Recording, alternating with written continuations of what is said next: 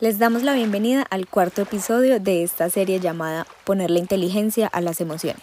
En esta ocasión estaremos hablando de cómo el abrazador es un personaje que enseña.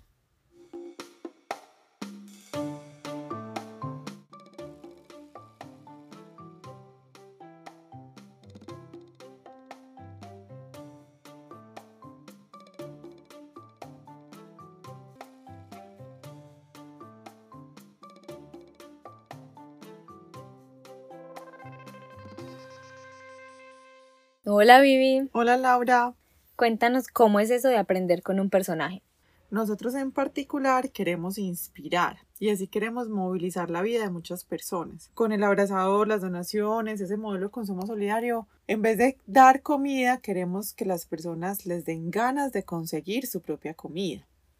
Y las historias no tienen moralejas o enseñanzas literales, sino que queremos enseñar con analogías, mostrándole posibilidades a las personas, mostrándole otros colores, otras maneras de ver el mundo, no necesariamente contándoles consejos. Queremos es que las personas construyan su propio aprendizaje a través de las historias o a través de ese personaje que es un abrazador, que con todas sus condiciones y sus particularidades vive situaciones y esas situaciones y vivencias aprenden. Entonces así es que enseñamos en, la isla de los abrazadores, inspirando y contando historias a través de la naturaleza, de la biomímesis, de, del mindfulness, del corazón, del... Pues no hay una corriente realmente. Yo siempre quise que esa historia fuera universal. Mira que las emociones y el cuerpo no tiene unas fronteras. No tiene edad, nacionalidad, género, religión, el abrazo. El abrazo es un concepto muy humano. Incluso animal, hay, hay animales que abrazan con las paticas. Es, es un tema muy como del mamífero porque, claro, el neurotransmisor del amor es la oxitocina. Es un neurotransmisor, pero también una hormona que expulsa la leche materna. Entonces, cuando uno está siendo amamantado, está recibiendo oxitocina y por eso el abrazo, porque mira que abrazar en etimológicamente significa rodar con los brazos. Entonces viene mucho ese primer momento de ser nutrido, de ser cuidado, que traspasa un montón de barreras pues como mentales. Yo creo que no viene de ninguna corriente, yo fui muy consciente cuando lo comencé a escribir que quería que cualquier persona, sin importar la corriente filosófica, si era psicólogo, si era psiquiatra, si era coach, si era espiritual, no sé, terapeuta, cualquier persona lo pudiera usar, porque yo quería que tuviera un, lenguaje súper humano, que trascendiera barreras para poder honrar ese gesto, pues, de, de ese abrazo. Entonces, ese personaje que empieza a caminar vive distintas situaciones y uno aprende de él mirándolo y cada uno también interpreta esas situaciones de distintas maneras. Es muy lindo lo que pasa con las historias.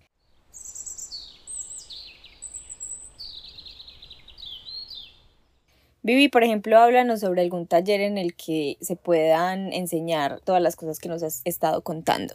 El del miedo. Es la historia de un abrazador que tenía miedo.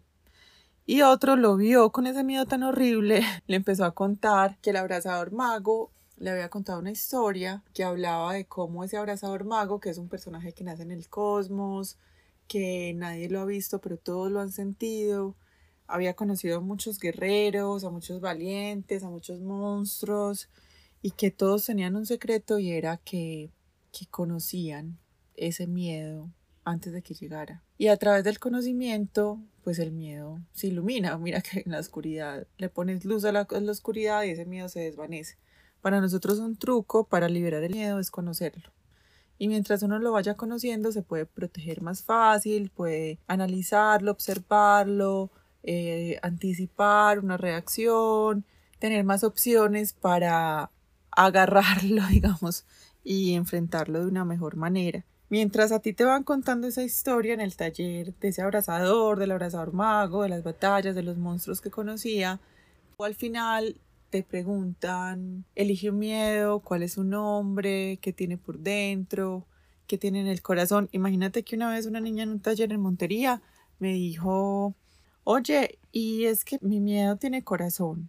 Y yo le dije, ay, no sé, el mío sí tiene corazón, el tuyo tiene corazón. Y ella me dijo, sí. Y yo le pregunté, ¿qué tiene en el corazón?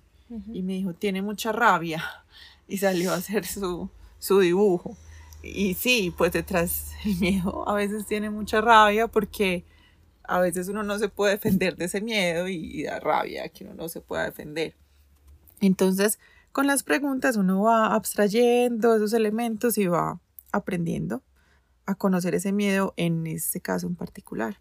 Esta historia de la que, en la que se basa el taller está en uno de nuestros libros, ¿no? Sí, es el libro del valiente abrazador que tenía miedo. Y sobre la tristeza, también tenemos algún taller. Sí, un libro que es el super abrazador, eh, la historia del abrazador que perdió su sonrisa. Entonces en ese hay un abrazador que se perdió por dentro y cuando se perdió por dentro se le perdió la sonrisa y la busca así desesperadamente, salta en charcos, hace mueca de payaso y nada que la encuentra hasta que encuentra una carta al abrazador mago que le dice no te preocupes, todos nos perdemos. Esta es una capa para que encuentres lo que amas y un manual donde tú escribes cuál es tu nombre de super tú, cuáles son tus superpoderes, cuál es tu punto débil.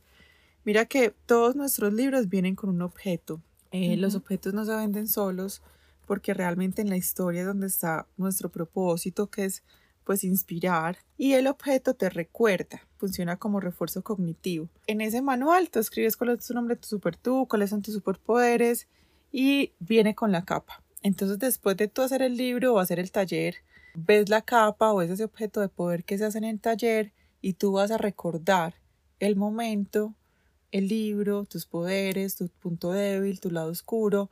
En ese libro preguntamos desde la luz y desde la oscuridad por ejemplo, quién eres tú como villano y cuál es tu lado oscuro. Y eso funciona muy bien porque no solamente la luz es útil, la oscuridad también. Uno cree que es muy egoísta y cree que es muy malo y se culpa y no sé qué, pero el egoísmo también ayuda a poner límites y a decir que no.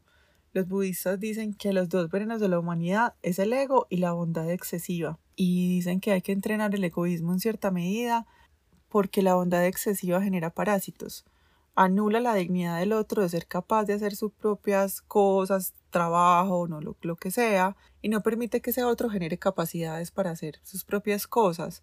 Entonces, lo que te permite ese libro es que desde la luz y la oscuridad te conozcas en un espacio donde hay tristeza. Y esa tristeza se vuelva útil para tú conocerte por dentro. Recuerda que la neurofisiología la tristeza hay una baja dopamina de endorfina todo eso lo escondemos en esa historia, donde hay un abrazador que se está conociendo en un lugar donde se siente triste y esa tristeza permite saber lo que ama y conocerse mejor.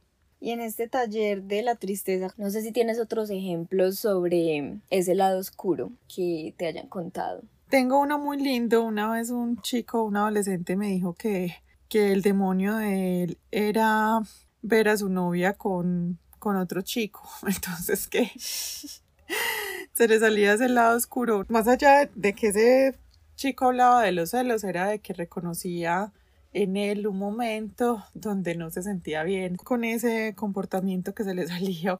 O la pregunta de cuál es su lado débil. Los niños dicen que el brócoli o las sopas.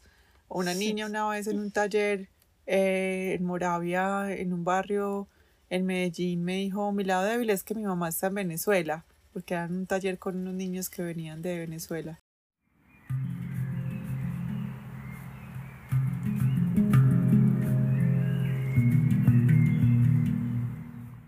Estos talleres que ya mencionaste, todos tienen su base en un libro que tiene como personaje principal el abrazador. ¿Hay también algún taller que yo pueda realizar directamente con el libro? Sí, tenemos el libro de los 40 días. Pues yo me sueño una enciclopedia, con el abrazador en distintas situaciones y también me encantaría pues que autores invitados escribieran. Tenemos la primera que es Clara Cadavid de Aguas Urgente. A mí me encantaría pues tener varios autores invitados. Con ella hicimos un libro sobre espiritualidad.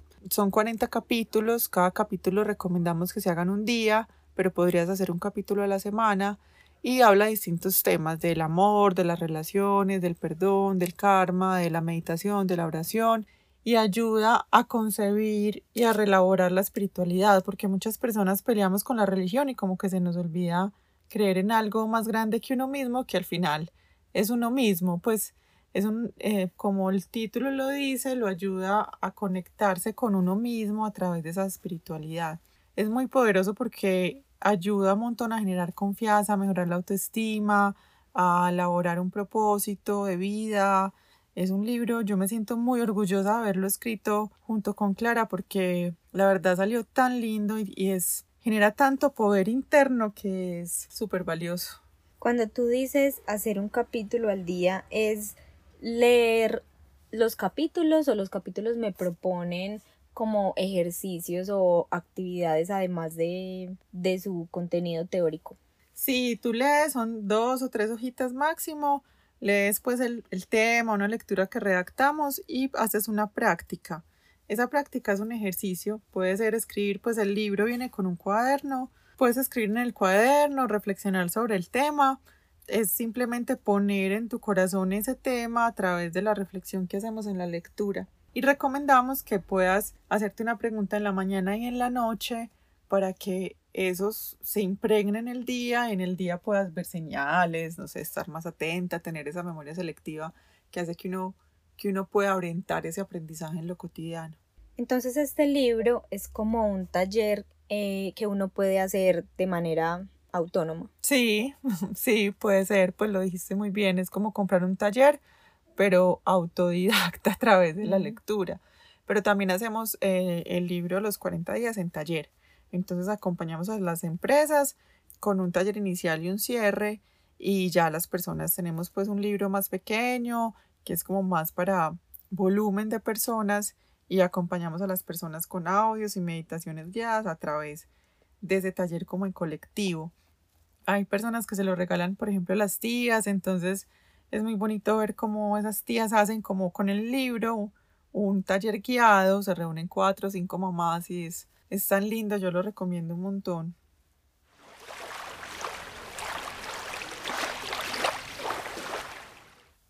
Bueno, y retomando el tema del abrazador como personaje que enseña, tú creaste primero el muñeco, ¿cierto? Y después, ¿cómo fue ese proceso de concebirlo como personaje para enseñar? Pues me inventé primero el muñeco, pero sabes que yo creo que realmente el origen del abrazador no es el muñeco, es pues es un montón de carencias afectivas que todos tenemos. Particularmente en mi caso es como esa figura masculina que le cuesta abrazar, que le cuesta demostrar el afecto. En otros casos será un duelo, en otros casos será, no sé, una infancia determinada por X o Y circunstancia. Yo creo que el, el abrazador nace desde otro lugar, no con el muñeco. El muñeco es una manifestación de ese abrazador a través de un novio. Y ya en Alemania, pues un profe eh, donó la marca Probono y me ayudó un montón como a soñar. Porque yo estaba a punto de hacer el doctorado en ingeniería mecánica, nada que ver. Y él puso como como ese empujoncito de creer que toda esa poesía, esa fantasía podía ser posible. Entonces me dijo un día, yo soñé con el abrazador y estaban ahí en una playa y nos inventamos una historia que comía nubes, yo le mostraba Colombia y le dije que entonces naciera en una isla y ya le dimos pues toda la caracterización. Y ya luego, eh, cuando volví a Colombia, yo sí quise que ese personaje tuviera un trascender y por eso me senté a estudiar etología y biomímesis y todo el tema pues como de comportamiento.